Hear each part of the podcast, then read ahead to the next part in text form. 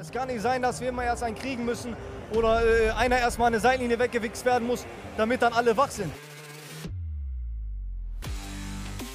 2 für 3, der dritte Liga-Podcast. In dieser, ich sag's mal, Kackliga, da wird eh kaum Fußball gespielt.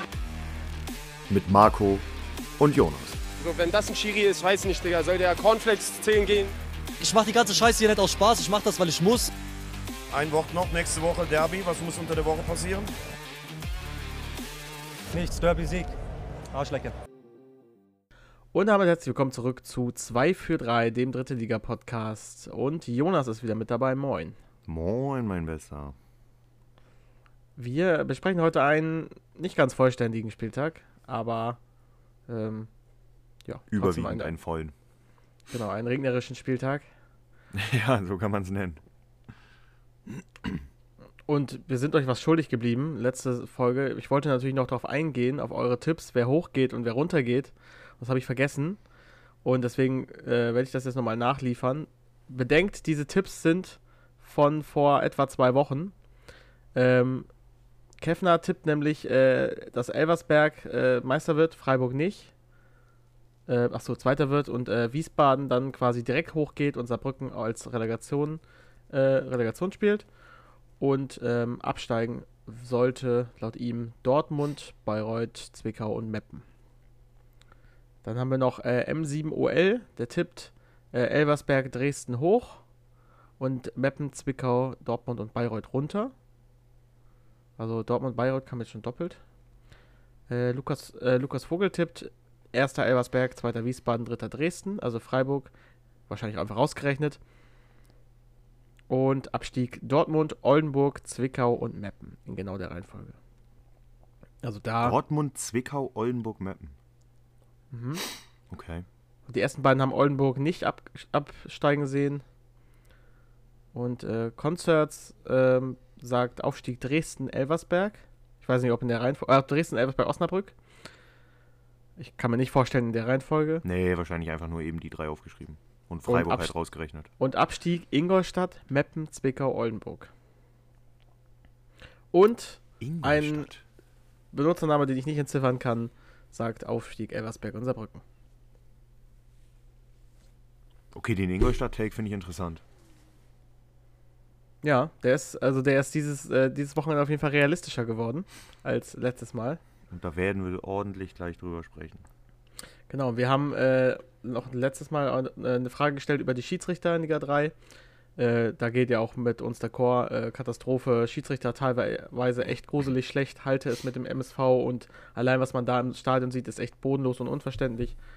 Und ja, und schlecht äh, von Lukas, äh, Lukas Vogel. Also das, ja, seht ihr ähnlich wie wir. Ich glaube, da gibt es eigentlich kaum zwei Meinungen, dass da irgendwer behaupten würde, das wäre eine Parade also wie der DFB behaupten würde, äh, ist eine Paradeliga für Schiedsrichter. Das ist es nicht. Absolut nicht. Dann haben wir uns natürlich äh, auch häufiger gefragt, wer spielt eigentlich freitags, montags, samstags, sonntags?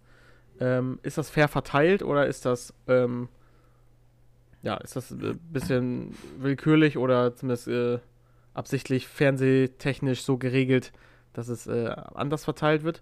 Und da hat äh, Michael Berbera eine schöne ähm, Auswertung gemacht vom Stehblock. Äh, danke, dass du mir die zugeschickt hast. Nämlich, ähm, dass freitags spielen äh, zum Beispiel Elversberg und Dresden nur ein einziges Mal, äh, und Ingolstadt nur ein einziges Mal freitags gespielt haben. Während äh, dagegen, also das klingt ja erstmal okay. Wenn man aber hört, dass Aue 8 und Halle 9 mal freitags gespielt haben, bis jetzt äh, ist das schon hart. Natürlich kann das sein, dass in den letzten Hashtag Spielen das da noch ein bisschen. Ja, dass es in den letzten Spielen noch ausge, äh, ausgeglichen wird. Genau. Und ich würde einfach mal behaupten. Ja, wobei Freitag geht's noch. Ja, ich gehe mal weiter. Sonntags gibt's auch, ähm, äh, also zum Beispiel Elversberg, um jetzt mal irgendeine Struktur reinzukriegen, ist äh, auf jeden Fall, hat den G- Rekord mit den Samstagsspielen, nämlich 28 Mal samstags gespielt. Alter. Bei 30 Spielen insgesamt ist das Der, ne der nächst, die nächsthöchsten sind Bayreuth mit 24 und dann kommen schon, äh, stimmt das überhaupt? Ja. Und dann kommt schon Meppen mit, äh, Quatsch, dann kommt schon Wien Wiesbaden mit 22. Also Elversberg, da absoluter Spitzenreiter. Sonntags dann äh, die wenigsten Spiele, nämlich drei. Wohingegen zum Beispiel Essen, Dortmund äh, zehnmal am Sonntag ran mussten, Oldenburg sogar zwölfmal. Also da sind schon teilweise Riesenunterschiede. Nur beim Montag ist es relativ ausgeglichen. Ich habe das Gefühl, dass man beim Montag so ein bisschen ähm, ja so eine Policy fährt nach dem Motto, das müssen wir auf jeden Fall gleichmäßig verteilen, sonst ist irgendwer böse. Aber bei Freitag und Sonntag haben die die Policy anscheinend nicht. Und äh, ich kann jetzt aber kein großes System dahinter sehen. Also das irgendwie sehe, also ich meine Aue und Halle freitags viel, äh, Dortmund 2, Oldenburg, Zwickau sind jetzt äh, von, genau, äh, die meisten Sonntagsspiele haben Essen, Dortmund, Bayreuth und Ol ähm, Oldenburg und Zwickau. Und da sind immerhin Essen und Oldenburg dabei als Aufsteiger. Ja, ich, ich kann da keine Systematik hinter erkennen, leider. Ich kann da jetzt nichts, äh, Magenta da, ich weiß gar nicht, wer entscheidet. Magenta entscheidet das, ne? Keine Ahnung. Ich kann dir aber auch nicht sagen, wer das äh, in der Bundesliga entscheidet. Aber wir sind hier halt beide keine Nico Heimers, die das entschlüsseln können. So ist das. Liebe Grüße an Calcio Berlin. Genau. Auch wenn die diesen Podcast wahrscheinlich nicht hören. Ach so, das sind, äh, ich sehe es gerade, das sind natürlich alle Spiele schon eingerechnet, also auch die zukünftigen. Das macht natürlich auch Sinn. Also äh, kommt da nichts mehr zu, ist da nichts mehr ausgeglichen. ja, es ist trotzdem viel. Das ist ähm, krasse Acht, Unterschiede, ja. 28 Mal hat Elversberg auf einem Samstag gespielt. Bei 38 Spielen insgesamt in der Saison ist das unfassbar viel. Ja, man muss aber bedenken, es gibt bei Aufsteigern so ein paar Ausnahmeregelungen, wie zum Beispiel bei Bayreuth, dass die häufig, äh, Ja, klar, aber Elversberg nicht. hat die Ausnahmeregel ja nicht. Meines Wissens nach. ähm, nee, das glaube ich auch nicht, aber ähm, ne, Oldenburg zum Beispiel nur zweimal freitags, dreimal montags, Bayreuth zweimal freitags, zweimal montags, Elversberg einmal freitags, ein, zweimal montags, Essen dann noch am meisten. Also die Aufsteiger werden wohl äh, lieber an den Samstag gepackt. Ich kann es mir nicht. Ich, ich würde gerne da irgendwie analytisch rangehen und sagen, das hat die und die Gründe, aber k- kann ich nicht. Also alles andere wäre einfach hochspekulativ und äh, Gefährliches Quatsch. Halbwissen. Ja. Aber darf ich, darf ich noch was zu Schiedsrichtern sagen? ja, Kleine Appreciation an dieser Stelle an Felix Bahr. Guter Schiedsrichter. Das ist nämlich der, ein Schiedsrichter, der in der Regionalliga Nord feiert. Äh, feiert, sag ich schon, pfeift. Und Marco und ich, wir haben uns am Samstag dann mal potenzielle Mappengegner angeschaut. Mit Atlas Delmhorst gegen den VfB Lübeck. Gut, Lübeck ist interessant für die dritte Liga, weil die Genau. unfassbar guten Fußball spielen. Und Atlas steht im Abstiegskampf in Liga 3, äh, 4. Und da gab es den Schiedsrichter namens Felix Bahr und der hat richtig gut gepfiffen. Also das war eine Schiedsrichterleistung, die hat Spaß gemacht. Er hat, ungewohnt. das, er hat das Spiel unter Kontrolle und wir standen da, wow, an dem liegt das nicht, dass Atlas hier verliert. Und man muss sagen, das Stadion von Delmhorst, also sorry, liebe Delmhorster, aber das lädt nicht unbedingt zum Wiederkommen ein. Nee, das, Das ist eher so, bleibt Also bitte die weg, sollten wir haben nicht keinen Bock auf aufsteigen. euch. Kein, kein Diss an Delmenhorst, aber das Stadion ist scheiße. Ja, absolut. Lübeck hingegen soll aufsteigen, unfassbar guter Fußball. Also Äh, falls, wenn- an die Lübecker, falls ihr nächste Saison diesen Podcast hört und zufällig diese Folge reinhört äh, und euch gefragt habt, wer diese zwei Leute sind, die ich noch nie gesehen habe in eurem Auswärtsblock, Das in dem wir aus Versehen standen, das waren wir. Genau. Ähm, bitte spielt, solltet ihr aufsteigen, nächste Saison genau den gleichen Fußball. Dann sind die eine Bereicherung für diese dritte Liga. Auf jeden Fall. Weil das war unfassbar ballsicher, das war schnell, das war, ja, das war einfach stark. Und der äh, Torwart von Atlas Delmhorst hat sogar noch Schlimmeres verhindert als eine 3-0-Niederlage. Ja, Das dazu. Wollen wir auf das Sportliche in unserer heimischen dritten Liga gehen? ja, wir müssen ja leider mit Bayreuth und Meppen, also mit sportlich müssen wir noch warten. naja, für Meppen-Verhältnisse. Ja, für Bayreuth auch nicht, das war auch nicht so viel von Bayreuth, muss man zugeben. Das ist ja das Traurige eigentlich. Ja, du hast das Spiel komplett gesehen, ne? Ja, Ich nicht. Ich habe in Stur meinen eigenen Fußball wieder verfolgt. Ich wurde glorreich umgetreten in dem Spiel. War geil, bin jetzt verletzt. Aber auf chillig ähm, haben wir das Spiel leider auch verloren. Meppen hat das Spiel auch verloren in Bayreuth. Es ging nämlich 3 zu 0 für die Spielvereinigung Bayreuth aus. Und dadurch, dass Marco das Spiel komplett gesehen hat, würde ich das Wort an dieser Stelle einfach mal an dich übergeben und die ersten Statements von dir haben wollen. Ja, erstmal kommt zum Spielverlauf kurz. Äh, Meppen war äh, am Anfang ein bisschen besser, dann hat äh, Fassbender einen äh, Schuss aus langer Ecke gemacht, den Petzold parieren konnte. Dann ähm, ja, hat Bayreuth eine Chance über Neuenberger, sucht Ziereis und der Ball rollt ganz langsam ins Tor. Und ähm, ja, dann Dombrovka nochmal mit einer Chance, aber auch Petzold kann halten. Und ähm, in der zweiten Halbzeit dann Bayreuth besser und äh, Neuenberger macht das 2-0. Äh, Meppen sieht der Verteidigung äh, nicht gut aus und Fenninger dann in der 85. mit der Entscheidung. Erstmal mit der, mit der Chance und Zane Lau dann in der 88. das mit der Entscheidung. Ja. Also eins kann ich dazu sagen, Bayreuth ist mir in der Sympathieskala aber richtig viele Stufen runtergefallen nach diesem Spiel. Echt? Erzähl. Warum? Also ich habe es halt nicht gesehen. Also, das Problem ist, alles, was ich bei diesem Spiel mit anhören musste, habe ich gehasst. Also, es waren äh, Martin Piller, der Kommentator, es war Co-Kommentator äh, äh, Dings hier, äh, Rudi Bommer. Rudi Bommer. Es war halt scheiße. der Stadionsprecher von Bayreuth, keine Ahnung, wie der heißt, habe ich jetzt nicht nachgeguckt.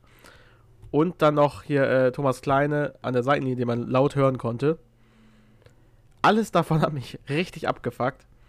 Der Rasen war, über den habe ich eigentlich erwartet, dass ich mich aufrege, aber da habe ich nicht, weil, weil die haben den gerade in den Strafräumen haben die den geflickt, zumindest, dass es einigermaßen spielbar war. Jetzt auch kein, das war jetzt kein Teppich, aber es war okay. Ähm, aber, ach, ey, wenn, dann kommt da Rudi Bommer mit, wirklich, der hat einen ganzen Kalender voll mit Fußballsprüchen. Dann sagt, ja, das wird, äh, das wird der Mannschaft Selbstvertrauen geben, nachdem Bayreuth so eine Halbchance nach, nach einem Führungstreffer hat. Ach, ich kann es mir aber nicht mehr mit anhören. Rudi Bommer ist kein guter Fußballexperte, Punkt.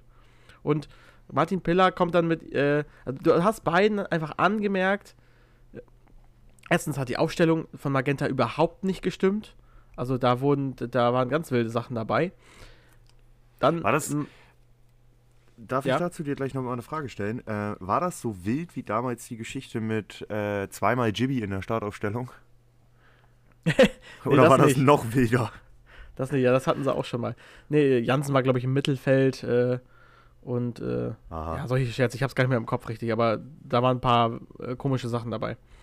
Und dann kam Martin Piller nämlich irgendwann noch, äh, so kurz vor der Halbzeit, als sich Jansen, als Jansen angeschlagen war, äh, irgendwie am Kopf getroffen wurde, kam er mit der Idee, ja, vielleicht muss er raus, äh, vielleicht wäre Sascha Risch eine gute Alternative für ihn.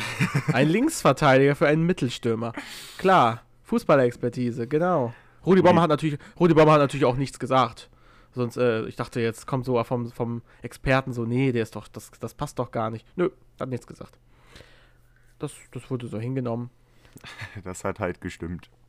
Dann, ach ja, er wurde, äh, als sich Jansen da verletzt hatte, wurde er mit den Stollen im Gesicht getroffen. Äh, Thomas Kleiner hatte nichts Besseres zu tun, als zuzurufen, das ist Fußball, äh, der soll sich mal nicht so anstellen. Das konnte man laut hören, könnt ihr auch nochmal nachhören. Also der Typ ist sowieso ein Unsympath.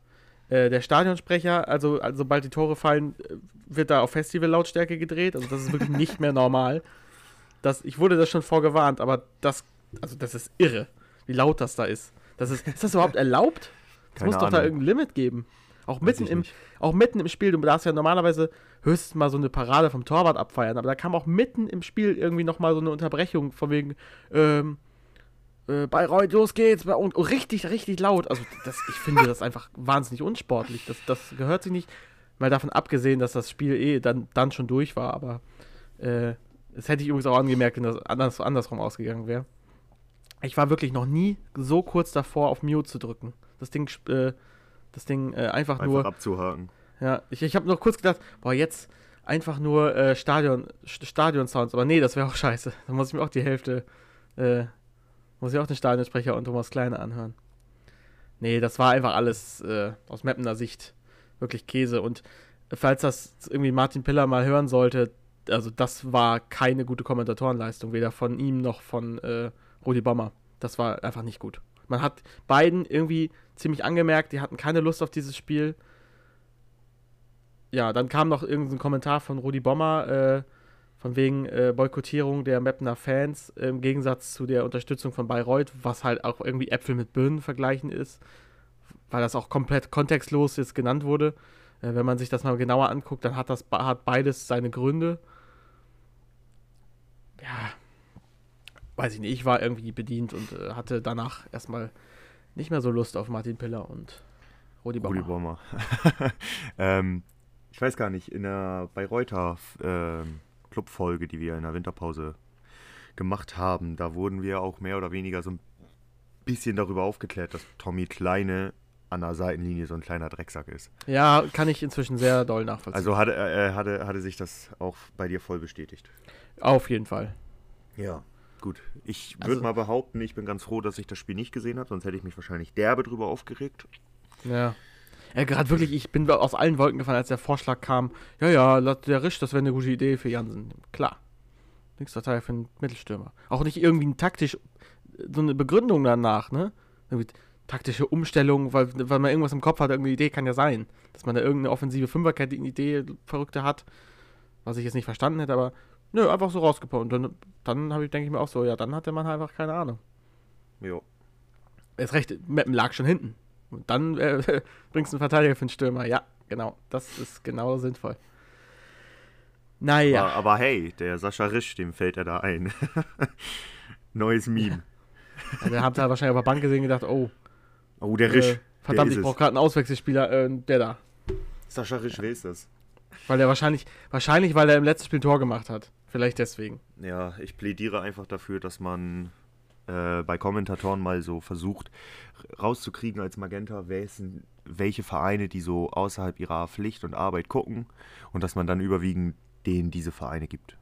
Ich finde, die dritte Liga äh, hat ein großen, großes Plus, nämlich dass die, die Kommentatoren, weil die sich meistens, die haben, du merkst den meisten an, die haben meistens wohl Bock auf dieses Spiel, kennen sich aus. Das ist, äh, wenn ich da so alte Belareti-Zeiten, äh, Länderspiele oder. Ja, aber generell Bela Länderspiele- Reti war aber auch ein anderes Level. Ich finde, Bela kannst du da, die Legende kannst du da nicht unbedingt nennen, der war immer so. Ich finde. Ja, oder wenn der NDR die dritte Liga Frank- kommentiert oder sowas, da hast du gemerkt, dass das, das, das ist scheiße.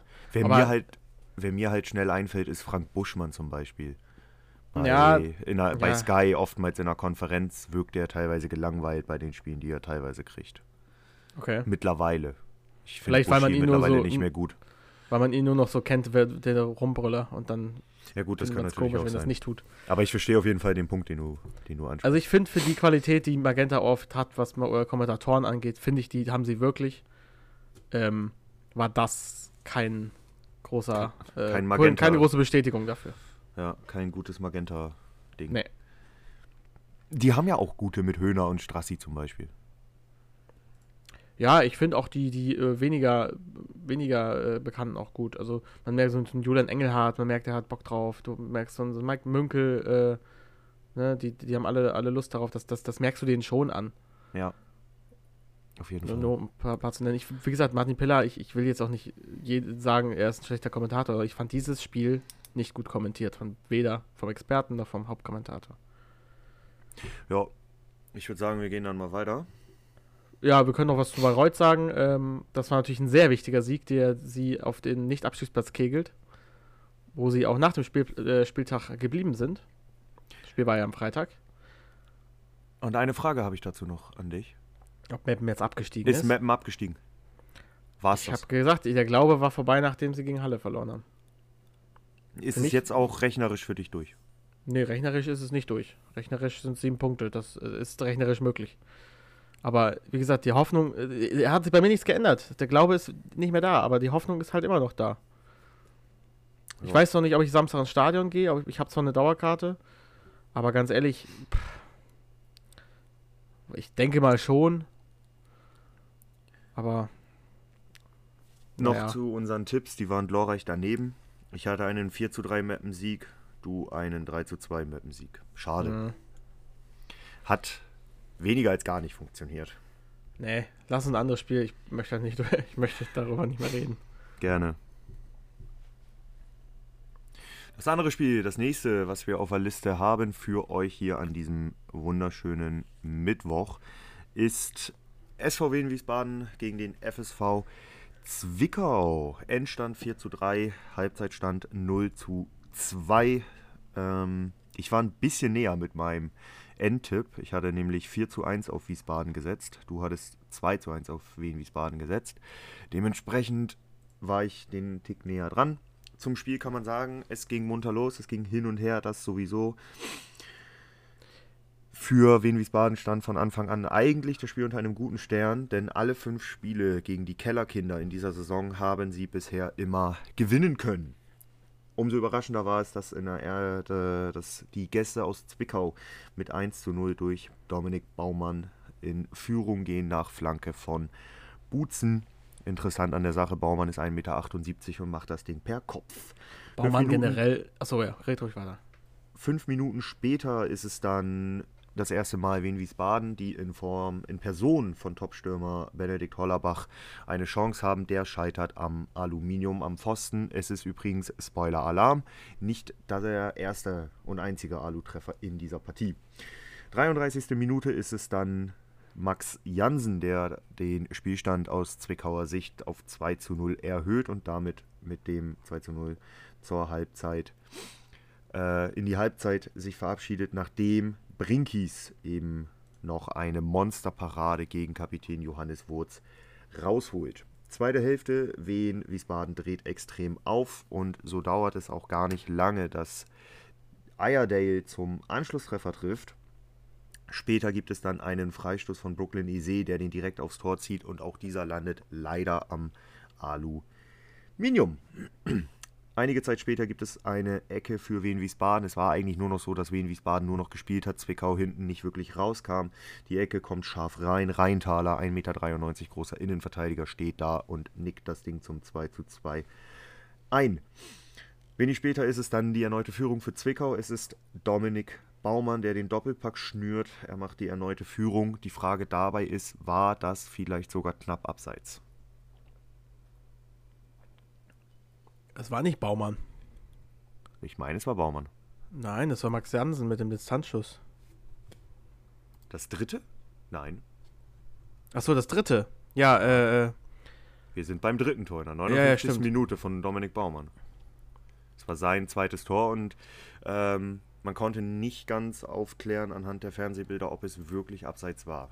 Es sieht Ja, abseits konnt's auch- verdächtig aus. es auch nicht so sehen. Baumann damit wieder ein Doppelpack geschnürt. Ich meine, wenn er trifft, dann trifft er ja doppelt für Zwickau. Das haben wir ja in dieser Saison schon mehrfach festgestellt. Das Tor zählte auf jeden Fall. Wir sind uns beide nicht sicher, ob das tatsächlich abseits war. Daraufhin hat Wien Wiesbaden natürlich nicht aufgegeben. Es stand 3 zu 2. Was macht Johannes Wurz? Er trifft Aluminium. Treffer Nummer 3. Wieder knapp gescheitert.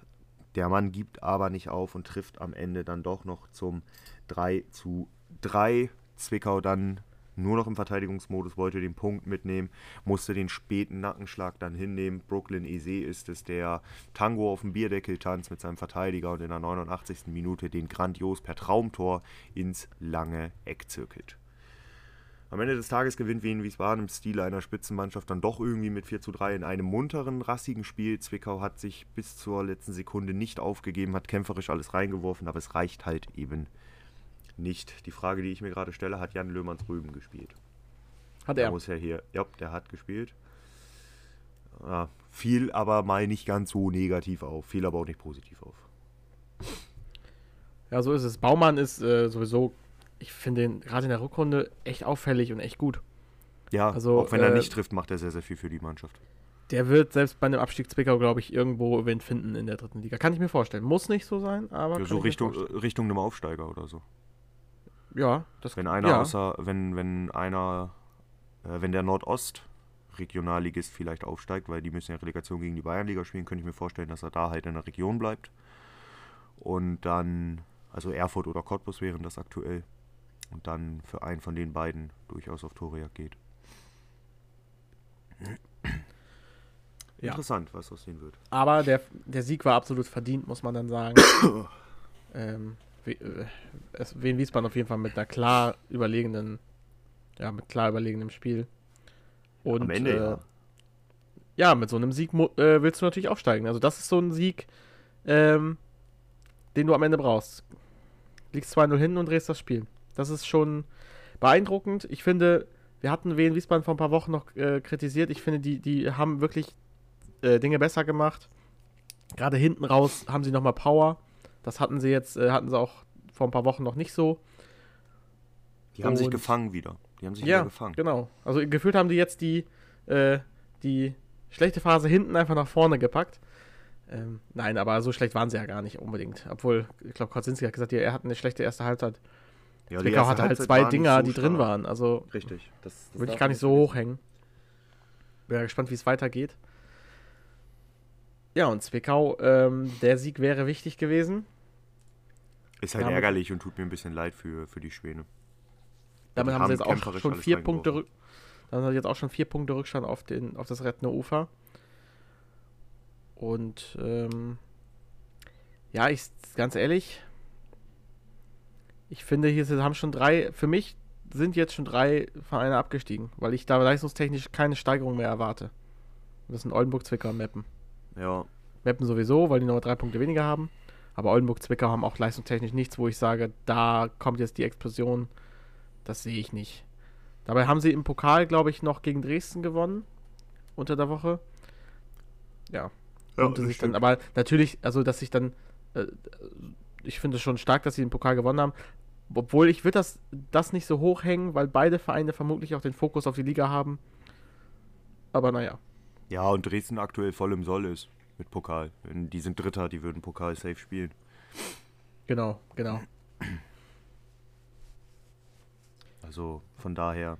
Aber Markus Anfang, da kommen wir später noch zu, zu Dresden, äh, der war schon stinksauer nach der Pokalniederlage.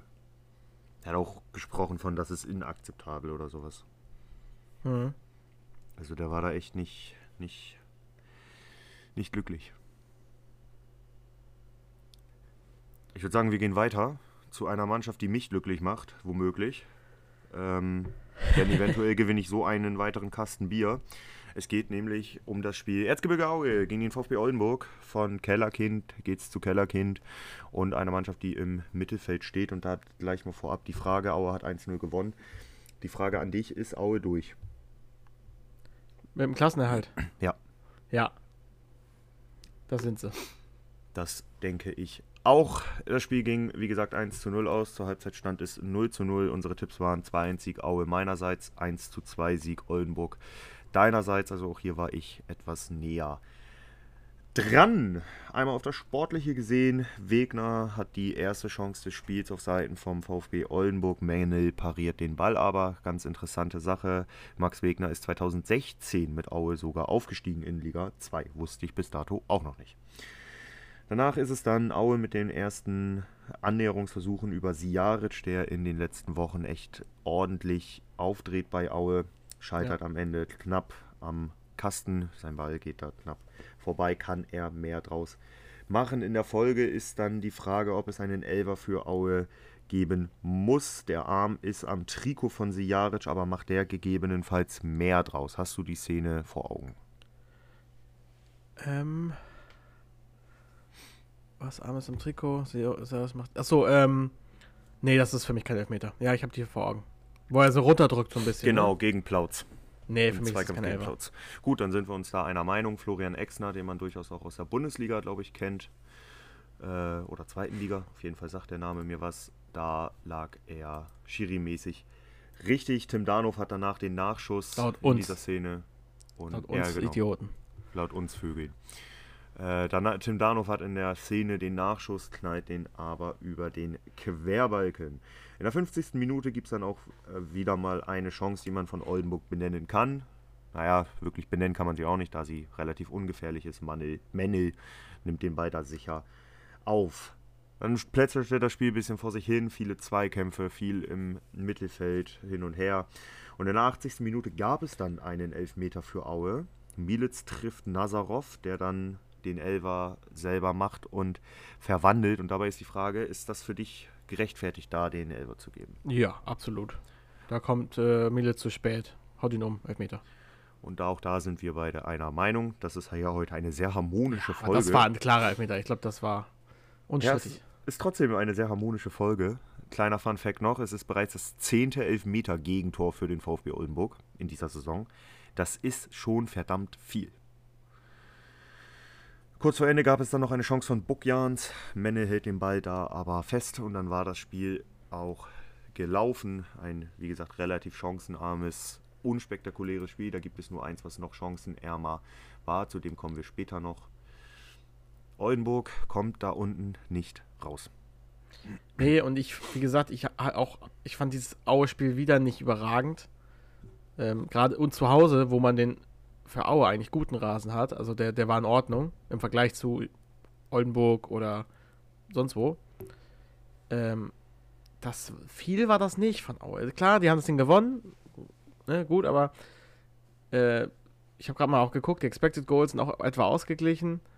Ähm, ja, man muss man natürlich noch den Elfmeter abziehen, meiner Meinung nach immer, obwohl der, ne, aber ja, ich wäre mir da deinem elften Platz dann noch nicht so sicher bei Aue. Ich glaube, viel weiter nach oben gehen sie nicht mehr, weil ich einfach spielerisch ist das nicht mehr gut. Und da, da wird, da werden jetzt noch ein paar Gegner kommen, gegen die sie auf jeden Fall verlieren werden, meiner Meinung nach.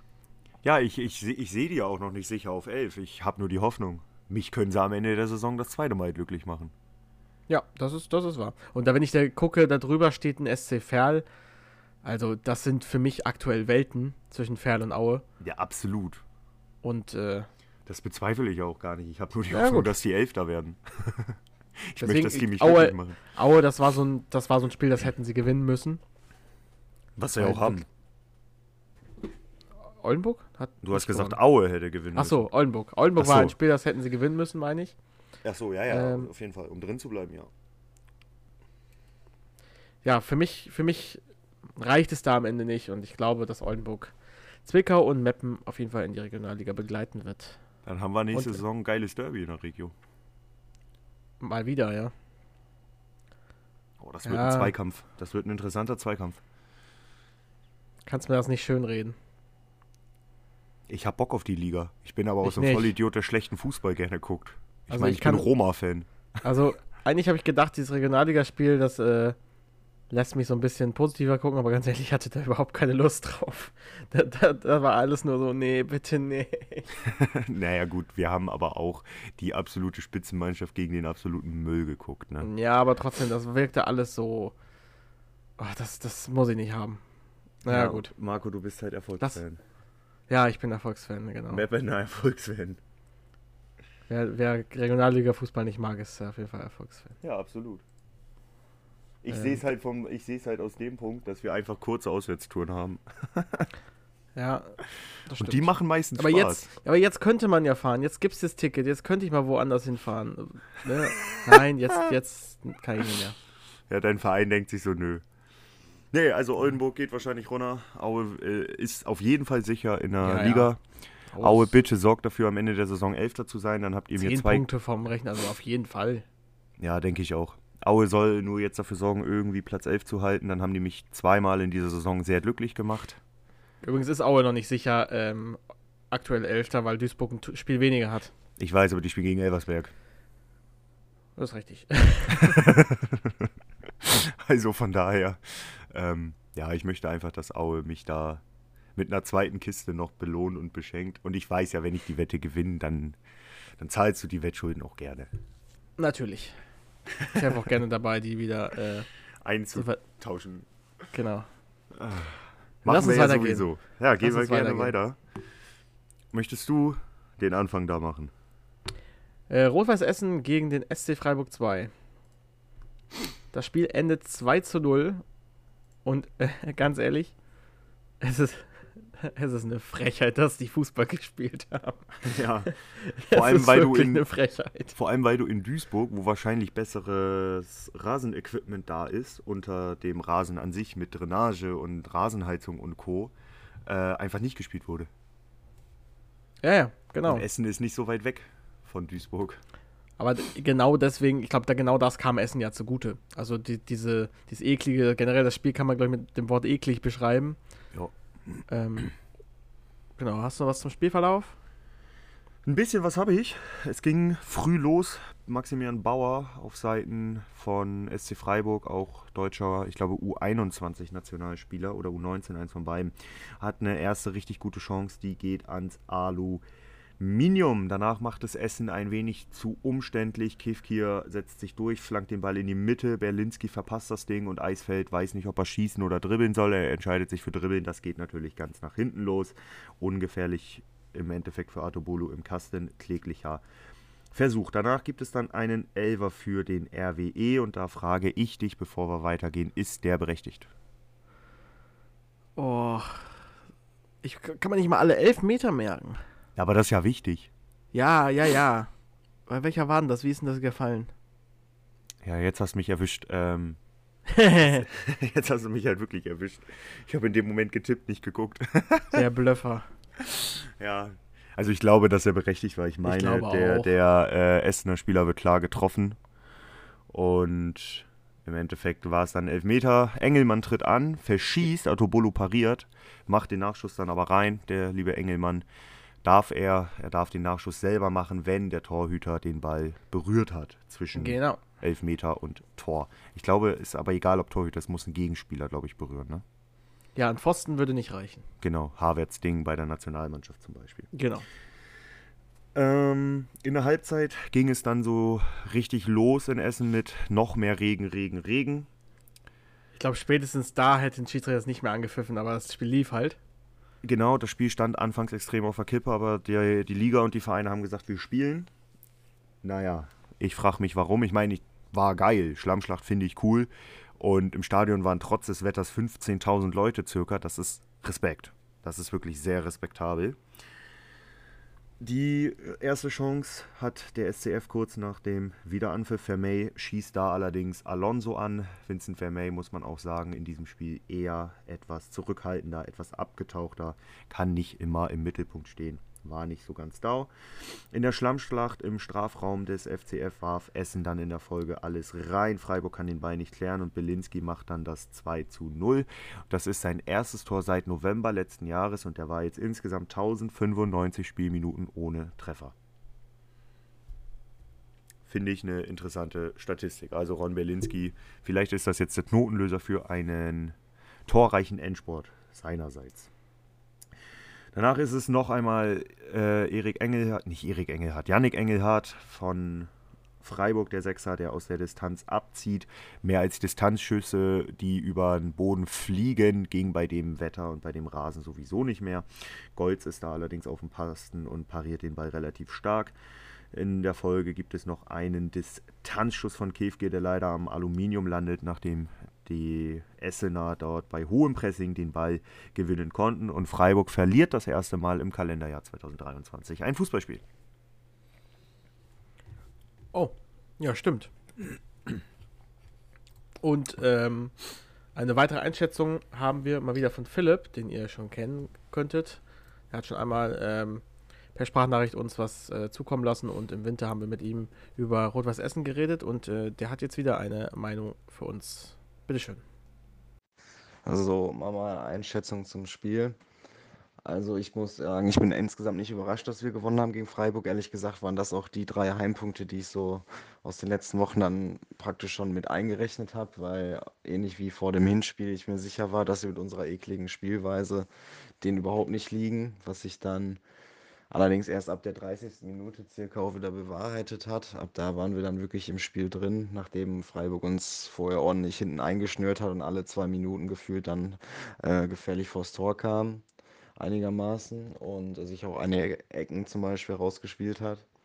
Dann gab es diese äh, Flanke oder diesen halben Torschuss, den dann Vermey aufs Tor gelenkt hat, aber allerdings nur an den Innenpfosten zum Glück. Da kam man dann nicht mehr ganz entscheidend dran.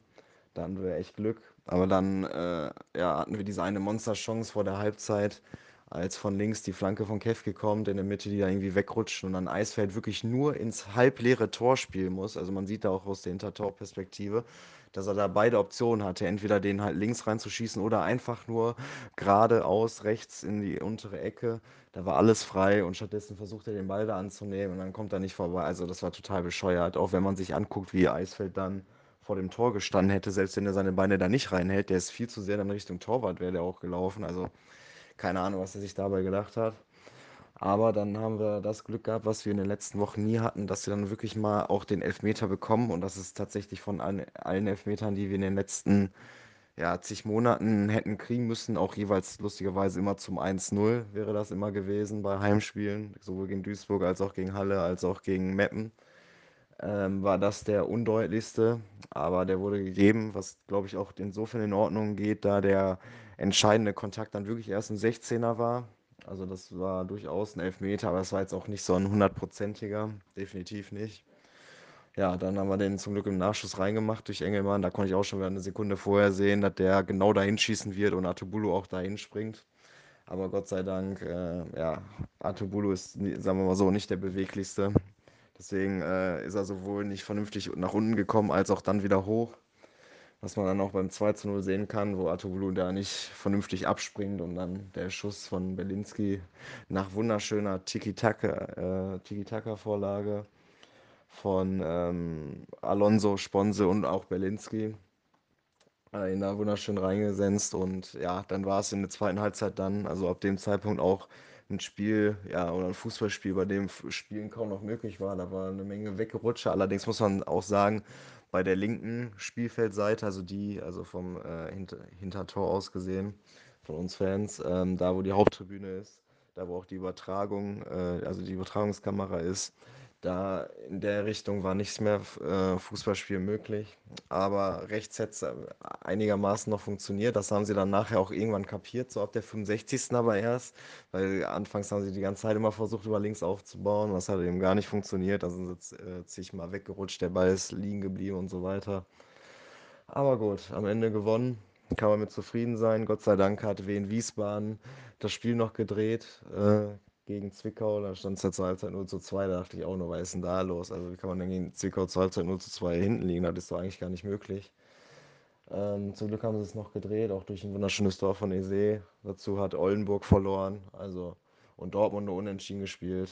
Und äh, ja, deswegen war das auf jeden Fall ein echter Big Point im Abstiegskampf. Und nächste Woche geht es nach Dresden, da bin ich auch mal gespannt. Die gucke ich mir gerade hier an gegen Osnabrück. Zur Halbzeit steht es jetzt 0-0 ist auch noch nicht wirklich überzeugend von beiden Mannschaften, wobei Dresden die etwas bessere Mannschaft ist. Aber da ist auf jeden Fall auch was möglich. Und ähm, ja, vor allem dadurch, dass Engelmann jetzt wieder da ist, wie ein Spieler haben, der auch mal den Ball festmachen kann und Berlinski jetzt endlich auf der rechten Seite spielen kann, wo er viel wertvoller für uns ist, was man auch direkt gemerkt hat.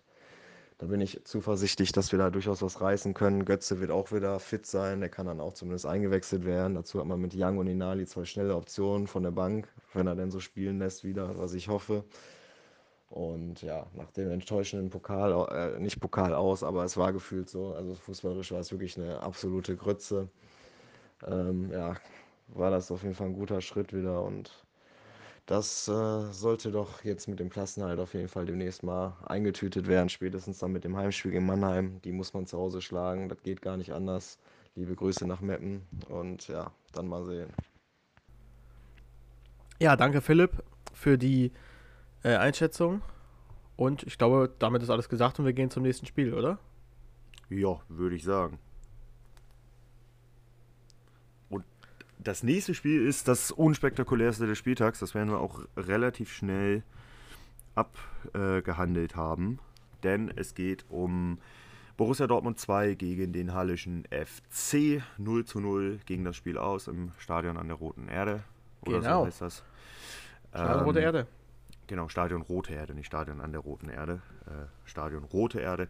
Von Halle sind trotz Regenwetter, auch dort hat es geregnet, nicht ganz so exzessiv wie in Duisburg und Essen, aber auch da war Regen. Und es waren tatsächlich trotzdem bei 370 Kilometer Entfernung 300 Hallenser mit. Respekt an dieser Stelle, dass ihr da den äh, Weg auf euch genommen habt. Unsere Tipps waren dabei übrigens ein 2 Dortmund meinerseits ein 3 2 Halle deinerseits. Da lagen wir beide falsch mit zum Spiel selber. Es war relativ chancenarm. Es ging damit los, dass der BVB den besseren Start erwischt. Pohlmann aus der Distanz mal abzieht, aber übers Tor knallt. Gegen äh, 60 müsste er meines Wissens noch, noch doppelt getroffen haben, unter anderem per Traumfreistoß. Danach ist es dann relativ ruhig Tatamusch sucht mit einem Steckpass Njinma, der scheitert.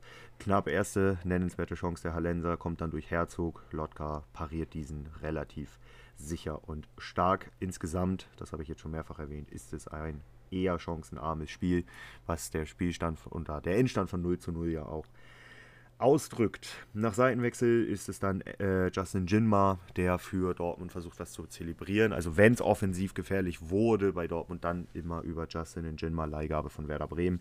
Gebhardt im Kasten die Leihgabe vom FC Basel mit der nächsten guten Parade. In der Folge ist es dann nochmal der Außenverteidiger Hug auf Seiten der Hallenser, der den Ball ans Aluminium schießt. Die zweite Halbzeit war etwas besser als die erste, aber auch nicht viel besser. Njinma findet nochmal Pohlmann, der legt ab auf Özkan, der schießt und Jonas Niedfeld schmeißt sich da zwischen. Da war vor dem Spiel auch fraglich, ob der fit ist nach vierwöchiger Pause, ob der 90 Minuten durchhält. Frage war relativ schnell beantwortet. Ja, er war fit und er hat das Ding am Ende festgehalten und hatte dann per Ecke noch die Chance, zum Lucky Punch. Lotka pariert das Ding. Spiel geht 0-0 aus. Sretoristisch bleibt auch im achten Spiel in Folge ungeschlagen, hat davon aber meines Wissens nach auch nur zwei gewonnen. Meiner Meinung nach hat man in dem Spiel zwei, also nicht, dass das Spiel extrem ausgeglichen war, aber man hat zwei Teams genau auf Augenhöhe gesehen. Ich halte Halle und Dortmund für genau gleich stark aktuell. Ja. Und äh, ich frage mich ja, Dortmund hat jetzt ewig lang an der roten Erde gebastelt. Ähm, das wird ja interessant, wenn dann nächste Saison die ganzen Regionalligisten dazu Gast sind. Also. Warum haben die da so viel? Also, die, ich habe ja gesehen, die ganzen Wellen, Wellenbrecher heißt das, wenn da so versetzt diese Stäbe da sind, ne? Ich bin ja. da ja in ein paar Wochen, bin ich wahrscheinlich auch in Dortmund. Guck mir das mal an.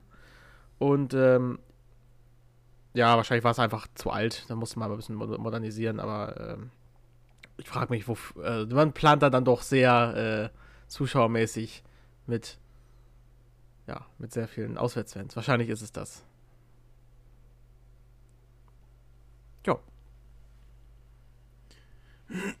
Ja, mehr kann man im Endeffekt dazu auch nicht sagen. Also ich habe da nicht mehr zu, zu sagen. Es war halt 0-0-Spiel der klassischen Sorte. Beide so ein bisschen neutralisiert. Beide wollten, konnten aber nicht mehr. Beide waren eigentlich zum Siegen verdammt, haben sie beide nicht geschafft. Ristic bleibt im achten Spiel in Folge ungeschlagen, ist trotzdem jetzt 17. weil eben nur zwei Siege dabei waren. Aber, das habe ich im privaten Kontext am Wochenende zu dir gesagt, auf sowas musst du in so einer Situation aufbauen. Du musst dir immer wieder vor Augen führen, dass sowas verdammt wichtig ist. Und den Kopf oben zu halten, um die Motivation hochzuhalten, etc. So ist das. Dann lass Damit. uns weitergehen zum Spiel, was ich eigentlich von, von, von der Paarung her noch unspektakulärer finde. Nämlich Viktoria Köln gegen SC Verl. So, ich warte jetzt mal kurz zwei Sekunden. Und ich wette, jeder hat dieses Spiel jetzt geskippt. Also zumindest die Leute, die skippen. Weil, ganz ehrlich, ich würde es auch skippen. Das ist uninteressant. Das ist halt, da geht es für beide um gar nichts. Das ist Platz 8 gegen Platz 10. Und, ähm. Ich fand ja. das Spiel, to be honest, aber gar nicht so schlecht. Also, ich habe Highlights nur gehabt, aber die Highlights fand ich echt ganz cool.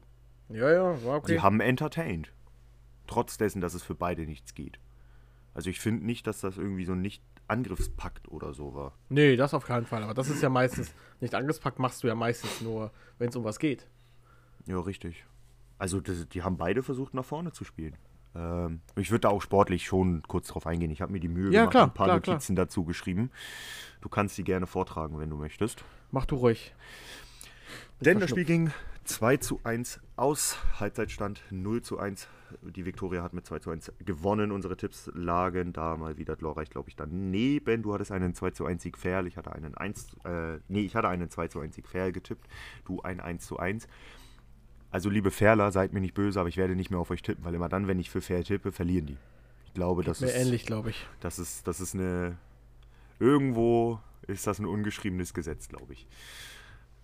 Es ging los mit einer News rund um Viktoria Köln und ihrem Superstar Mike Wunderlich.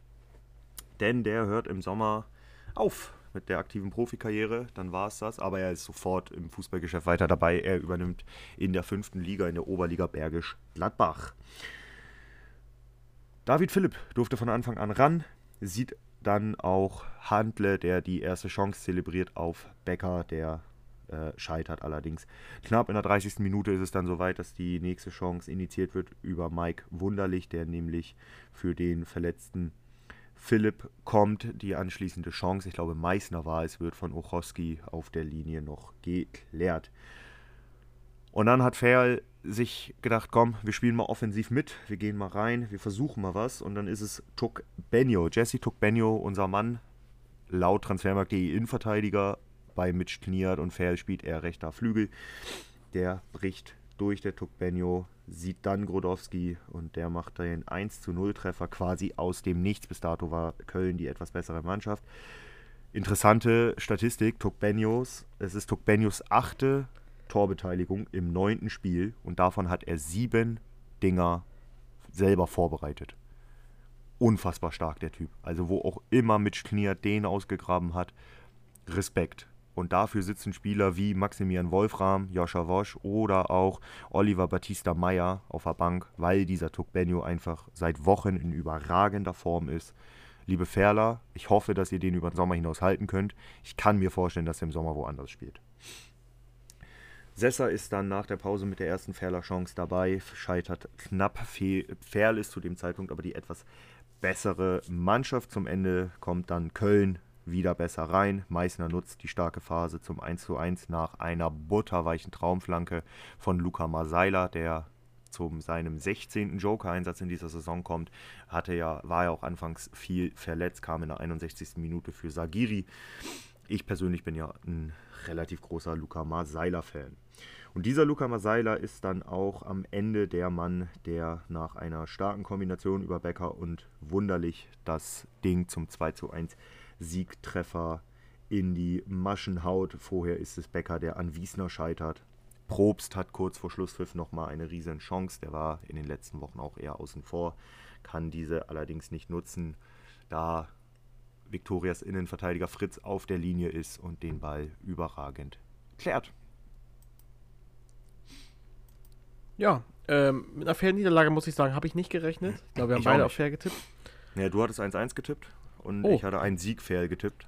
Aber es bestätigt halt, dass ähm, wir beide nicht mit einer Niederlage seitens dem SC Fair gerechnet haben. Ja, und Köln bleibt jetzt, hab, habt ihr das richtig gehört? Äh, sechs Spiele in Folge ungeschlagen? Ja, irgendwie sechs Spiele in Folge ungeschlagen. Ich also- finde nicht unbedingt, dass das spielerisch immer gerechtfertigt ist, aber in diesem Spiel war es okay. Aber naja, gut. Es ist auch völlig egal. Die können jetzt richtig, richtig gut spielen, die können richtig schlecht spielen. Das ist eigentlich völlig egal. Weil DFB-Pokal ist der möglich? Nee, ne? Äh, muss ich eben schauen. Also sie Eins, sind seit zwei, sechs drei, Spielen. Vier. Doch, ist, der ist möglich. Ja, sechs Punkte. Platz vier. Sie sind seit sechs Spielen ungeschlagen. Wenn man den, Mit den Landesrhein Mittelpokal mitspielt, sind es sieben Spiele, die sie in Folge ungeschlagen sind. Wie weit sind sie da?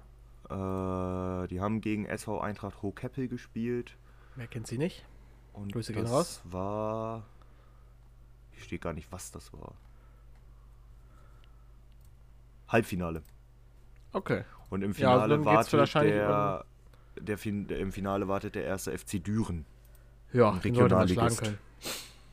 Ja, wenn das so weitergeht bei Viktoria, dann ja. Also wenn man das äh, Mittelrhein, das Landespokalspiel mitnehmen will, sind sie seit sieben Spielen ungeschlagen und davon haben sie fünf gewonnen. Vier davon in Folge. Siege gegen 60, Meppen, eben Hohenfellers, Oldenburg und Ferl, unentschieden, aber gegen Zwickau und Halle. Dann spielt man nächste Saison wahrscheinlich DFB-Pokal. Gegen Bayern und kriegt wieder auf den Arsch, wie vor ein paar Jahren schon. ja, das. Obwohl, ich glaube, die haben sich gut verkauft gegen Bayern, meine ich. Ja, ich glaube auch. Ne? Ben Voll war da, glaube ich, richtig Ja. krass. Das habe ich auch noch im Kopf. War das nicht sogar diese Saison?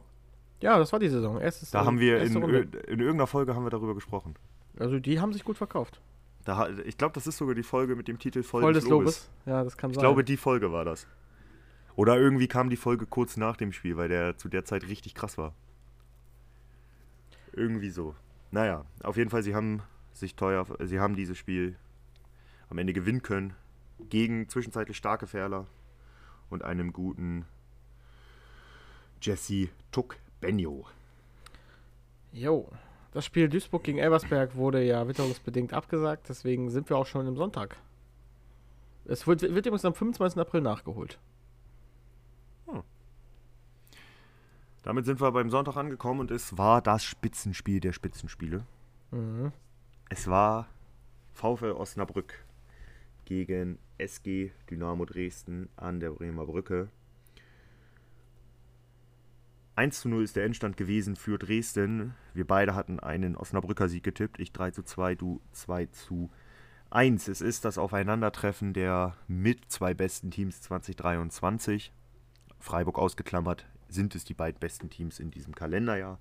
Und es ging früh richtig wild los. Die erste Topchance durch Arslan nach einem Freistoß, der Kammerknecht findet. Der geht knapp am Tor vorbei. In der Folge ist es wieder der Top-Torjäger der Liga und der Dresdner Arslan, der dann selber mal abzieht. Jumpy fällt stehen gefährlich ab, Kühn dann mit überragender Tat, ist quasi schon in der Gegenbewegung, springt dann hin, kriegt den Arm daran. Geniale Szene, also gerne in die Highlights reingucken und einmal Philipp Kühn da, nee, der heißt nicht Philipp, wie heißt denn der? Äh, da einfach einmal appreciaten, den Mann. Jetzt muss ich ganz kurz schauen, wie er heißt. Der heißt, Philipp, Philipp Kühn. Kühn. Ja, ja. Habe ich das doch richtig im Kopf gehabt. Danach ist es dann auch eine erste richtig gute Chance für die Gastgeber. Robert Tesche ist das nach Kombination, der aus knapp 16 Metern allerdings scheitert. Im Ballgewinn nach hohem Pressing ist es erneut Arslan mit der Chance. Arslan sowieso auffälligster Dresdner wie in jedem anderen Spiel auch. Zieht dann ab. Bermann fällt stehen Ball noch ab. Dieses Mal nicht so gefährlich wie Jumpy vor ihm. Kühn muss da nicht eingreifen. Gibt eine Ecke, die ist nicht nennenswert. Hauptmann ist es dann, der im Strafraum sich durchsetzt und erneut den Arslan sucht. Er findet Arslan und dann ist es auch die Führung für die SG Dynamo Dresden in 1 zu 0 Führung war auch der gleiche Endstand. Tesche ist es später, der erneut knapp am Kasten vorbeizieht. Also Robert Tesche wollte so ein bisschen den Arslan machen, hat das nicht ganz hingekriegt. Dresden kann den Ball dann mit der letzten Szene des Spiels, kann Dresden den Ball nicht richtig klären. Bermann hat die Chance auf dem Fuß, knallt den allerdings am Tor vorbei und so blieb es dann beim 1 zu 0 für die SG Dynamo Dresden durch einen überragenden Arslan. Und wir haben noch eine Einschätzung vom lieben Stahlschwein bekommen. An dieser Stelle liebe Grüße an dich. Und die würde ich einmal eben vorlesen. Denn er schrieb, erste Halbzeit harmlos, die Führung von Dresden war nur eine Frage der Zeit. Nachdem dann das 0 zu 1 gefallen ist, war der VfL wie ausgewechselt. Danach waren wir am Drücker, leider ohne Erfolg. Gegen 1860 jetzt mit drei Gelbsperren, Köhler, Kleinhansel und Engelhardt, also gefühlt eine ganze Offensive. Um noch beim Aufstieg mitzureden, müssen vier Punkte gegen 1860 und Elversberg her. Sehr schwer. Direkter Aufstieg sind ja jetzt fünf Punkte Rückstand. Liebe Grüße. Ja, mit den drei gelb gesperrten Spielern wird das auf jeden Fall nicht leicht. Ja, so ist das. Ähm, Dresden für mich auch der äh, verdiente Sieger. Also äh, insgesamt ich glaub, ja. Ich weiß nicht mehr, wer das Interview am Ende hatte, ob es Arslan war, der auch gesagt hat, wir waren eigentlich fast, fast über das äh, gesamte Spiel außer irgendwie kurz nach der Halbzeit das bessere Team und da gehe ich eigentlich mit. Also ich finde schon, dass Dresden am äh, All in All das Spiel verdient gewonnen hat. Wahnsinn, wie man nach einer so einer Niederlage zu Hause gegen Bayreuth dann äh, auswärts mit so einer Leistung gegen Osnabrück gewinnt. Also ich finde das interessant. Ja, ich weiß nicht, über Fall. wen das jetzt am meisten aussagt, über Bayreuth vielleicht, aber ich fand die dann gegen Meppen wiederum nicht so gut. Auch wenn es 3-0 war, aber ganz ehrlich, das war spielerisch, geht so. Ja. Absolut. Und äh, Dresden holt jetzt drei super wichtige Punkte, steht damit auf dem Relegationsplatz und ähm, hat noch drei Punkte bis Wiesbaden bis zum direkten Aufstiegsplatz. Also das äh, und, ich, und es ist doch schön, dass mal eine These aufgeht, so ein bisschen, was man gesagt. Weil ich hatte zur Winterpause nämlich gesagt, dass laut Daten äh, Dynamo Dresden wahnsinnig äh, ja, unterperformt hat. Und jetzt scheint sich das zu bewahrheiten. Ähm, jetzt holen sie die Punkte. Nicht, nicht in allen Thesen liegen wir hier falsch. Äh, Daten können anscheinend doch die Wahrheit sagen. Manchmal können wir auch richtig liegen. Ja. Man mag es kaum glauben. Obwohl, also es hat mich, es hat mich zur Winterpause noch selber überrascht, aber anscheinend sollte man dem vertrauen. Ja, das stimmt. Dann sind wir schon beim nächsten Sonntagsspiel, beim nächsten Aufstiegskracher. Das ist korrekt. Das ist äh, Saarbrücken gegen Mannheim. Und ich muss das Spiel kurz suchen. Da ist es. Ja, ähm, der fünfte, jetzt fünfte gegen den jetzt siebten. Ähm, es fing an mit Böder mit der ersten Chance, die Bartels noch halten kann. Dann in der 22. Minute äh, kommt Winkler außen durch und trifft zum äh, Traumtor. Batz hat keine Chance. Dann nochmal Pledel nach dem Standard gefährlich, aber äh, Batz ist da. Dann Rabic mit einer guten Chance, aber knapp am Tor vorbei. Dann Tölke mit dem 1-1 nach Ecke, kurz nach der Pause. Und 2-1 ebenfalls nach dem Standard, also sah fast, fast genauso aus. Äh, Rizzuto, aus dem Halbfeld und Böder macht den Treffer. Und ähm, ja, dann noch eine Top-Chance von Tass per Freistoß ans Aluminium. Und ähm, in einer Umschaltsituation Grimaldi findet Gnase, der aber dann über den Ball tritt und nicht, nicht trifft. Genau, unsere Tipps waren dabei ein 2 zu 2 meinerseits und ein 3 zu 1 deinerseits. Da darf ich doch mal frechenweise behaupten, dass ich näher dran war. Ja, auf jeden Fall, natürlich, selbstverständlich. Da warst du definitiv näher dran als ich. Du hast den Sieg nämlich für den FC Saarbrücken getippt und der war es dann ja im Endeffekt auch. Ähm, dann ist mal meine Frage an dich. Äh, Waldhof, also für mich steht die Entscheidung ja eh fest, aber für dich, Waldhof, ist es das gewesen? Ja, weil, also spätestens jetzt ist das endgültig durch. Die haben jetzt mittlerweile acht Punkte Rückstand auf den direkten zweiten Aufstiegsplatz. Es sind fünf auf Dynamo nee. Dresden. Fünf äh, ist der direkt. Achso, ja, ja, ja, du hast vollkommen recht. Auf den zweiten Sorry. direkten sind das acht. Ja, ja, du hast vollkommen recht. Ich fünf auf den Relegationsplatz. Dresden, das, äh, ich sehe da nichts. Und die haben drei Spiele jetzt in Folge verloren. Die haben gegen Wies äh, Wien Wiesbaden verloren, die haben gegen Osnabrück verloren und gegen Saarbrücken. Das sind alles direkte Gegner. Und klar, die haben, glaube ich, ein relativ dankbares Restprogramm. Obwohl so dankbar ist das auch nicht. Die müssen noch gegen Freiburg. Für die geht es halt maybe darum, Meister zu werden. Die müssen gegen Dresden, für die geht es voll um den Aufstieg. Essen, okay, guckt so ein bisschen runter, aber ist okay. Halle, für die geht es um Klassenerhalt. Zwickau geht um Klassenerhalt. Oldenburg geht um Klassenerhalt. Äh, 60 und Duisburg sind Auflauf Auslaufspiele. Also einfach wird es für äh, Mannheim in, Vol in den nächsten Spielen jetzt nicht und ich sehe nicht, dass sie es schaffen. Mannheim ist raus aus der Verlosung. Und Selbst für Osnabrück ist das super schwierig und eng. Auch wenn wir es häufiger sagen, aber ähm, wir sind uns ja beide eigentlich, dass Neidhardt nicht über das Saisonende hinaus nein, Trainer sein wird. Nein, nein, definitiv nicht. Und es sei ähm, denn, die gewinnen jetzt die letzten acht Spiele alle und steigen auf. Aber das ich bin ja nicht. gespannt, ob, ob er jetzt bei, ob er dann bei Ingolstadt landet, weil es passt eigentlich gut. Leider. Also wirklich so vom, vom äh, Kaliber her, Trainer passt er. Aber ich weiß nicht, ob Ingolstadt jetzt, äh, da kommen wir gleich noch zu. Ähm, in der aktuellen Situation zu, einen wie Neidhardt holen will. Und dann. Ne, jetzt sowieso da, nicht. Da können wir da jetzt auf jeden Fall gerne zu übergehen. Genau.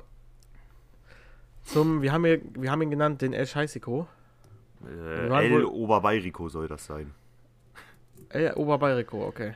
Ja, es soll ein Oberbayern-Derby sein, hieß es. Da ist die Frage an dich und auch an die Zuhörenden, ist das ein Derby? Die 60er werden mich wahrscheinlich steinigen und sagen, um Gottes Willen, nein. Auf jeden Fall war nur eine Mannschaft von den beiden äh, scheiße. Und das war ja. der FCI. Es ging nämlich los, ähm, das Duell der schlechtesten Teams 2023. Ähm, die Löwen waren anfangs erstmal die bessere Mannschaft. Und äh, Wörl spielt auf Boyamba, der kommt hin, außen durch und findet Lex, der dann zum verdienten 1 0 trifft. Dann äh, Brackelmann mit einem Riesenfehler, die, man merkt einfach, dass die Abwehr super verunsichert ist. Bär mit einer Top-Chance, Funk kann den aber halten.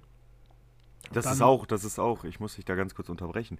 Äh, ja. Das ist auch ziemlich witzig, dass es einfach, ähm, oder ja, das zeigt halt einfach Ingolstadts Defensive zurzeit. Ich meine, Funk ist nicht der sicherste Torhüter und sichert dann aber erstmal noch da irgendwie den, den, äh, den 1 0 Rückstand, weil halt dein Verteidiger Mist baut. Und Funk hat in den letzten Wochen auch oftmals daneben gegriffen und Leistung gezeigt, wo man sich hinterfragen muss. Oder ihn hinterfragen muss. So. Ähm, willst du die nächste Notiz mal vorlesen? Ja, kann ich gerne machen. ich sehe auch gerade warum. ähm, da habe ich mich glorreich vertippt, denn es ist Morgalla, der einen Doppelpass mit Deichbrand, also Deichmann ist natürlich gemeint, aber in meinem Handy ist da äh, Deichbrand eingespeichert als klassisches Ding. Ich erkläre nachher gleich auch gerne warum. Also, Weil er nämlich zum Morgalla- Hurricane geht. Nein, Spaß. Richtig. Morgalla ist im, mit Deichmann im Doppelpass. Deichmann ist dann dieser, der äh, ist dann auch der, der Lex im Strafraum findet, der dann zum 2 zu 0 eiskalt einschiebt, Doppelpack des Kapitäns. Damit gebe ich gerne wieder zurück zu dir. Genau, in der zweiten Halbzeit auch die Löwen klar besser. Boyamba dann findet dann Bär, der macht mit 3-0 den Deckel drauf. Und äh, ja, der FCI hat eigentlich die erste nennenswerte Chance in der 73. mit Testrot. Und ähm, Was auch das Tor für die Ingolstädter was auch das Tor ist, genau. Und ähm, ja, am Ende ist ein hitziger Brackemann gelb-rot. Ob das jetzt berechtigt ist, glaube ich, können wir schlecht sagen, oder? Na, also er hat kein Gelb-Rot gesehen, aber äh, da Ach ist so, die Frage, nee, ob er hätte Gelb-Rot sehen müssen. Äh, ich so, finde, ja, dass, man, dass man eine zweite Gelbe da durchaus geben kann für das Ja, Foul. Man hat, er. Glück, hat, er, hat er Glück, dass er sie nicht sieht. Ähm, ist nicht spielentscheidend gewesen. Hätte am Spielstand auch, glaube ich, nicht mehr so viel verändert. Ja. Ist, Greilinger es ist. dann noch Greilinger nochmal mit einer Großchance. Und am Ende verliert Ingolstadt dieses Spiel mit 3 zu 1 und Capretti ist entlassen. Ja, nach sechs Niederlagen in Folge. Nach, Und, nach 36, in 36 Spielen hat der Mann zwei Punkte geholt. Alter. Ist das Und wie- gruselig? Und wir reden darüber, dass Alexander Nuri der schlechteste Trainer in Deutschland ist. Ich glaube, das ist er inzwischen mit einem. Punkteschnitt. Also ich würde sagen, Giorino Capretti, der ist gerade auf dem besten Weg dahin. Und der wird so schnell keinen Job mehr finden. Glaube ich auch nicht. Also, ich glaube einfach, im, ich, nochmal, ich, ich bin aus dem Capretti-Fanbus endgültig ausgestiegen. Der, der ist Aber- auf dem Schrottplatz. Ja, genau, der Fanbus ist, äh, der Fanbus ist auch schon kaputt. Ich glaube, dass es einfach eine schlechte Idee ist, einen Capretti während der Saison zu holen. Weil ich glaube, seine Spielweise, die er gerne spielen lassen würde, braucht Vorbereitung, braucht Eingespieltheit und die hast du einfach in der Saison nicht. Richtig. Noch dazu glaube ich einfach, dass der nicht zu Ingolstadt gepasst hat. Habe Ja. ich, glaube ich, während der Saison ein bisschen anders gesehen, äh, aber das Ja, passt wir, nicht. wir haben uns halt beide gedacht, ähm, Capretti ist halt ein offensiver Trainer und mit der Offensive, die du in Ingolstadt hast, kannst du an sich kochen. Aber der ist in, einem, äh, in einer Situation gekommen, wo diese Mannschaft super verunsichert war und du erstmal hättest versuchen müssen, defensive Stabilität und Grundordnung herzustellen. Weil die haben die die ganze Saison schon nicht. Und dafür ist Capretti halt ein absolut falscher. Es war halt einfach auf allen Ebenen ein Mismatch. Ganze Also Saison würde ich Cap- nicht sagen. Ah, den Großteil. Den Ja, Großteil. ja. Und das war auf allen Ebenen halt einfach ein Mismatch. Das, äh, ich würde da ungern Capretti alleine die Schuld für geben. Ich würde da aber auch ungern äh, die Schuld nur beim Verein oder bei den Spielern suchen. Es ist einfach, ja, Mismatch von allen Seiten. Und was ich aber noch viel erschreckender finde, ist, dass wir bei Ingolstadt und 60 mit diesen Kadern, mit diesem Geld, was die haben, darüber sprechen, dass das die schlechtesten Teams 2023 sind, wenn wir im Abstiegskampf ganz unten stehen haben, Meppen, Zwickau, Oldenburg, Halle, Bayreuth. Das ist krass, ja. So, das spricht nicht für, also das spricht definitiv nicht für beide Clubs. Überhaupt nicht. Nee. Und 60 mit einem, ja, mit einem guten Auftritt, aber ganz ehrlich, ich weiß nicht, wie man das bewerten kann. Also Es wirklich, halt Ingolstadt n- sah teilweise halt defensiv so gruselig aus, ja. Und ganz ehrlich, Ingolstadt, das sind nur sechs Punkte Vorsprung auf Halle. Das kann Ja, ja. noch ganz böse enden. Also Ingolstadt habe ich da nicht mehr rausge rausgezählt. Ingolstadt ist für mich äh, im Abstiegskampf. Aus den ominösen, also die, es sind mittlerweile, es sind immer noch nur die ominösen sechs, weil Meppen kannst du abziehen. kannst du rausnehmen. Für- äh, Rechnerisch mich ist das zwar machbar, aber Für mich sind es jetzt die ominösen vier. ja, die ominösen vier. Also für mich sind es Ingolstadt, Dortmund, Bayreuth und Halle, für die es noch um was geht. Für alle anderen unten drunter sind für mich abgestiegen, weil ich da einfach nicht sehe, wie, wie sie steigern wollen. Und alle drüber sind für mich einfach auch spielerisch dann doch zu stark, als dass Ja. sie da unten reinrutschen. Ja. Singen wir dann das Lied Zehn kleine Jägermeister mit zehn kleine Absteiger? Ich sehe gar nichts hier. Ja, Special. Bei 1000 Abonnenten auf Insta kommt ein Musikvideo dazu. N- Ganz sicherlich nicht. Ich, ich, ich mache auch den Vollidioten. Ja, Du musst nur Kameramann machen. Du bist dann Bruno. ich bin Bruno, ich bin der Kamera. Nein, äh, zurück zum Sportlichen. Es ist einfach, es ist einfach traurig, was beide Mannschaften in dieser Saison für Much anbieten. Du singst, und- du singst die äh, Ingolstädter Torhymne. ähm, ja, mache ich vielleicht. Ja, es ist einfach, es ist einfach traurig, was beide mit äh, diesem Geld, was sie ja für Liga 3 Verhältnisse sehr viel ist, was sie haben, einfach anstellen. Und 60 profitiert davon, dass die bis, bis zum Kölner Entlassung halt eine halbwegs gute Hinrunde gespielt haben. Davon profitiert 60. Wäre das nicht der Fall, wäre 60 auch da, wo Ingolstadt und Dortmund gerade rumgucken. Ich bin ja selten gespannt auf. Ähm, ich bin jetzt inzwischen eigentlich gar nicht mehr gespannt auf Mappenspiele, aber jetzt nächstes Spiel ist Ingolstadt gegen Mappen und ich finde, da kann man Ingolstadts äh, Zustand, glaube ich, gut beobachten jetzt. Weil wenn sie das verlieren sollten, dann würde ich mir große Gedanken machen. Oh ja. Dann ist aber äh, Ganz Christian Groß. Oberbayern in Not. Und zwar richtig. Die neue äh, Sitcom. Ja. Ja, ich weiß halt auch nicht, wer, wer, wer macht es trainermäßig da jetzt. Ich würde ja Ich normalerweise nicht, Thomas Oral in den Ring werfen, Ja. aber der ist nicht zur Verfügung. Genau, der ist bei Sandhausen. Danke, Sandhausen, dass ihr uns den erspart. Übrigens Katastrophe. Ja, ja, der, hoffentlich muss der im Sommer wieder gehen, dass er nicht mit uns Ja, natürlich ähm, in die dritte. Liga kommt. Natürlich wird er gehen. Aber dann kriegt er einen Job in der dritten Liga, das ist auch nicht so toll. Ingolstadt im Sommer holen die den. Ja, ich weiß ja nicht, was, für, was sie jetzt für einen Trainer holen. Ob, der, ob die einen holen, der auf jeden Fall Vertrag auch für nächstes Jahr geben, was ich mir eigentlich vorstellen kann. Marco und Weil- Werben. Nee, nicht jetzt. Oder? Ey, Obwohl, obwohl der wenn Antwerpen kam. 1 kann, Feuer löschen. Antwerpen kam in der ähnlichen Situation zu Lautern, oder nicht? Richtig. Und wenn er 1 kann, ist es Feuer löschen. Ey, das, das finde ich gar nicht schlecht, ehrlich gesagt. Das ist wirklich eine ähnliche Situation, Und glaub ich, Ingolstadt hat. Ingolstadt hat durchaus Geld für so einen. Ja, ja, die haben, die haben Geld. So, und die wollen ja auf jeden Fall drinnen bleiben. Antwerpen zu Ingolstadt. Unsympathenverein, Unsympathentrainer. Ja. Also nach Oral. Das kann ich, mir, kann ich mir vorstellen. Aber ich weiß nicht, vielleicht holen sie auch einen, der jetzt nur noch die letzten Spiele machen soll und dann im Sommer nochmal neu, neu gucken. Kann ich mir auch vorstellen. Dann hätten sie aber eigentlich Kabarett. Na, aber da haben sie trotzdem zu viel Angst. Ich weiß nicht, was sie machen. Bin gespannt.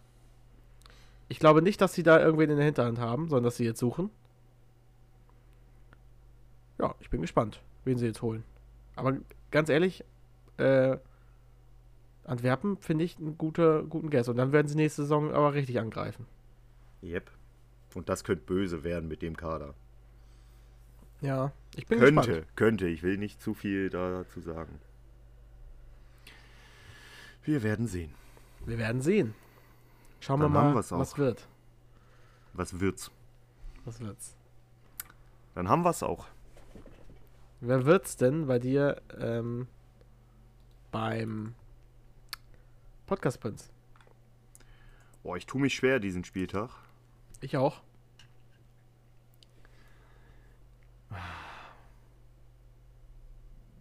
Ich tue mich echt schwer damit, ne? Ja, ich muss auch nochmal genau überlegen, wen ich da nehmen möchte.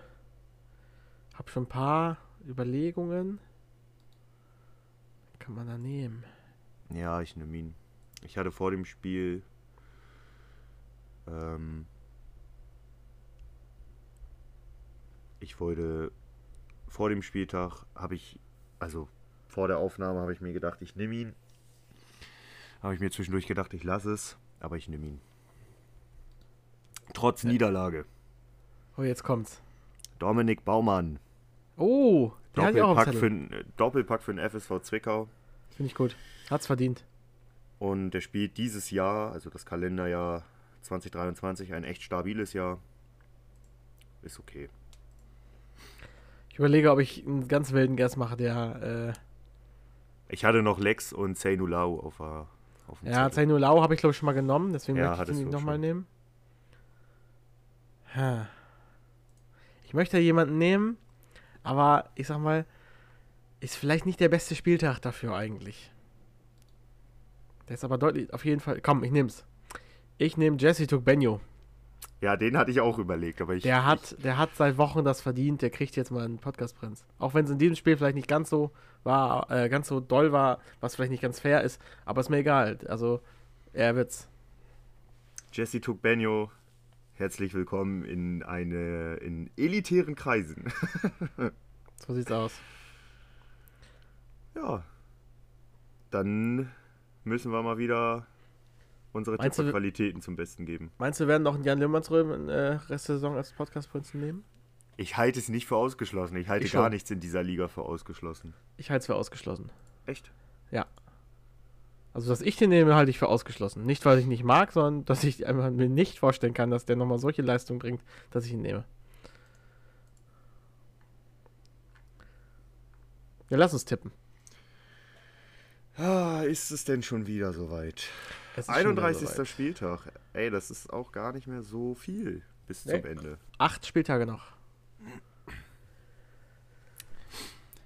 Acht Spieltage und es geht los. Wir haben kein Freitagsspiel diese Woche. Richtig? Dafür haben wir äh, sechs Samstagsspiele. Drei Sonntagsspiele und ein Montagsspiel, genau. Ist wegen. Wegen Feiertag. wegen Fe ja, okay. Aber in der Bundesliga und Denn wie viele- gespielt, ne? Denn wie viele wissen, ähm, Karfreitag ist ein Feiertag, Ostermontag ist irgendwie kein Keiner. Feiertag. Wer kennt's nicht? Ja, ich weiß auch nicht. Das ist das ist Tanzverb da darf man nicht tanzen. Ähm, keine Ahnung, vielleicht wollten sie da. Ja, ich meine, da kannst du auch zwei Loser-Mannschaften, das ist auch kein Tanz. Das Ja. ist dann Trauerspiel. Also da kannst du auch schon einen Abstiegsknaller stimmt. einpacken. Also, es geht dann am Samstag. Hey, Ingolstadt Meppen auf dem Freitag, am Karfreitag, das wird doch perfekt. Das guckt keiner. Ja, gut. Wer fängt an? Gerne du. Denn du darfst mir deinen Tipp zu Oldenburg Wien Wiesbaden sagen. Das wird ein klares Ding. Ein 4 zu 1 Wiesbaden. Ach komm. Ja, dann mache ich ein 0-4 draus. Dann darfst du weitermachen mit dem Derby im Pott. Duisburg gegen Dortmund. Oh, das ist wirklich ein Derby, ne? Also so, so ein El Potico. Ja, also Duisburg-Essen ist das Derby, aber Dortmund zweite Mannschaft, wie welche Derbys haben die schon? Duisburg-Dortmund. Äh, Duisburg gewinnt das 2-1. Ich gehe mit einem 1 zu 1. Hatte ich auch erst überlegt. Du darfst mir das Ergebnis für 1860 München gegen den VfL Osnabrück nennen. Hm.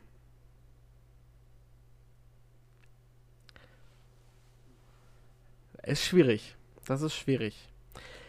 Ich sag was Riskantes. Nämlich 60 gewinnt 3 zu 2. Oh. Ich gehe mit einem 3 1 Sieg der Osnabrücker. Okay. Was haben wir dann? Äh, Mannheim gegen Freiburg 2. Freiburg gewinnt das im Freiburg-Stil 0 zu 1. In Mannheim, glaube ich, kriegt Mannheim den Punkt 1-1. Dann darfst du mir das Ergebnis für ein Ostderby nennen. Hallischer FC gegen den FC Erzgebirge Aue. Halle gewinnt mit 2 zu 0. Ich Und? sage, das Spiel endet 2 zu 2. Und du machst weiter mit Dresden gegen Essen. Äh, Dresden gewinnt das Ding 3-1. Relativ, relativ klar. Okay. Achso, ich muss ja auch was dazu sagen. Ja, das wäre super. Drei. Nee, ich glaube, es wird schweres, schwere Kost, aber am Ende klappt es mit äh, wieder einem 1 zu 0. Also Dresden win. Ja. Dresden gewinnt mit 1 zu 0. Im Zweifel Arslan. Ja, genau. Was haben wir dann? Das musst du mir, Ach, glaube ich, ich. äh, stimmt, ich muss dir das sagen. Und das ist das Spiel, was du wahrscheinlich wieder nicht tippen willst. Das ist Mappen gegen Ingolstadt. Und das ist ich der hab El Shittico. Ich, ich habe nur ein, zweimal nicht getippt. Es Ist mir jetzt auch alles egal. Das ist der El Shittico. Soll ich ehrlich sein? Mhm. Ja, du musst das tippen, was du für richtig hältst. Ja, 0-4. Boah. Alter. Ja. Ganz ehrlich, das wird 0-0. Nee. Das glaube ich nicht. Da fallen Tore. Ja, mal sehen. Was haben wir dann? Äh, wir haben Zwickau gegen Saarbrücken. Zwickau verliert das leider unglücklich 2-1. Ich glaube sogar deutlicher mit äh, 3-1. Dann haben wir als nächstes Fair gegen die Spielvereinigung Bayreuth. Boah, auch wieder so ein schwieriges Spiel. Ich glaube, Ferl wird. Ah, Ferl ist eigentlich besser. Es wird aber knapp, glaube ich, und deswegen sage ich 2-1 Ferl. Dann sage ich 3-2 Fair. Und. Muss ich vorlesen? Yep. Äh, Elversberg gegen Köln am Montag. Äh, 3-0 Elversberg. 3-2 Elversberg. Dann bekomme ich noch einen Podcast-Prinz-Tipp von dir. Ja.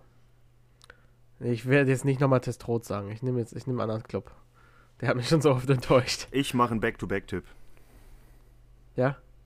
mit Benedikt Hollerbach. Ich habe ihn letzte Woche getippt, ich tippe ihn diese Woche. Ich sage ja, dass Wien Wiesbaden 4-0 gegen Oldenburg gewinnt und wenn da einer viel, viel, viele Tore schießt, dann ist es eben Benedikt Hollerbach. Dann nehmen wir doch Stefan Lex. Alles klar. Dann sind wir am Ende dieser wunderschönen Folge. Ja. Ich hatte zwischendurch, muss ich ehrlich sagen, bisschen Paranoia, dass das eine kürzere Folge wird. Ist es ja auch. Ja, aber nicht so viel kürzer. Also ich Ja, dachte, dass wir unter einer, dass wir nur knapp an eine Stunde kratzen. Jetzt sind wir wieder etwas drüber. Aber ja, es ist eine etwas kürzere Folge. Wir haben aber auch zwei Spiele, über die wir nicht wirklich viel reden. Richtig. Und eins, über das wir gar nicht reden, weil das noch nicht gespielt wurde.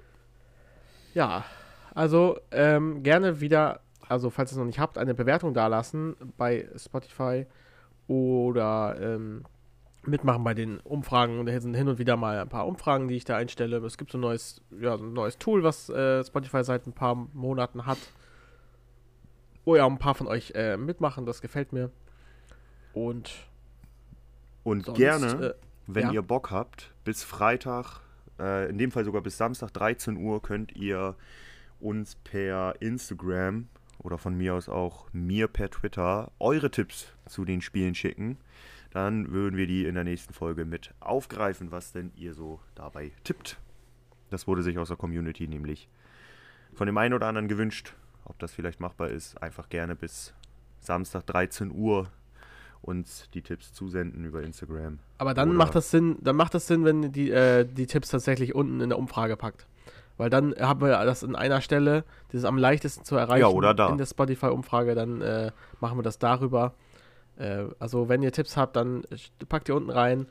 Ähm, ja, gerne zum ganzen Spieltag oder nur zu den Spielen, wo ihr Lust drauf habt, wie ihr wollt. Ähm, Ergebnistipps natürlich. Und Und eure Podcast-Prinz-Tipps könnt ihr natürlich auch mit, Genau. mit anbringen. Und dann habe ich es jetzt schon angesprochen, Social Media, denn da sind wir natürlich vertreten. 2 für 3 Punkt Podcast sind wir auf Instagram. Zusätzlich könnt ihr mich noch unter All About Sports auf Instagram finden. Marco erreicht ihr natürlich auch über unseren 2 für 3 Insta oder eben über Twitter mit @dorfvader. Auf Twitter bin ich ebenfalls noch vertreten mit All About Sport. Also gerne da vorbeischauen, bisschen was da lassen, wenn ihr Lust habt, wenn ihr noch nicht reingefolgt seid und so ein bisschen Infos auch unter den Wochen kriegen möchtet. Ansonsten geht am Wochenende, wenn ihr euer Bock habt ins Stadion, wenn ihr Tickets habt, holt euch Tickets, wenn ihr noch keine habt, unterstützt eure Teams, supportet die, die brauchen das und diese Liga macht Spaß, die, diese Liga bringt Bock. Habt ein schönes Osterfest am kommenden Ja, genau. Wochenende.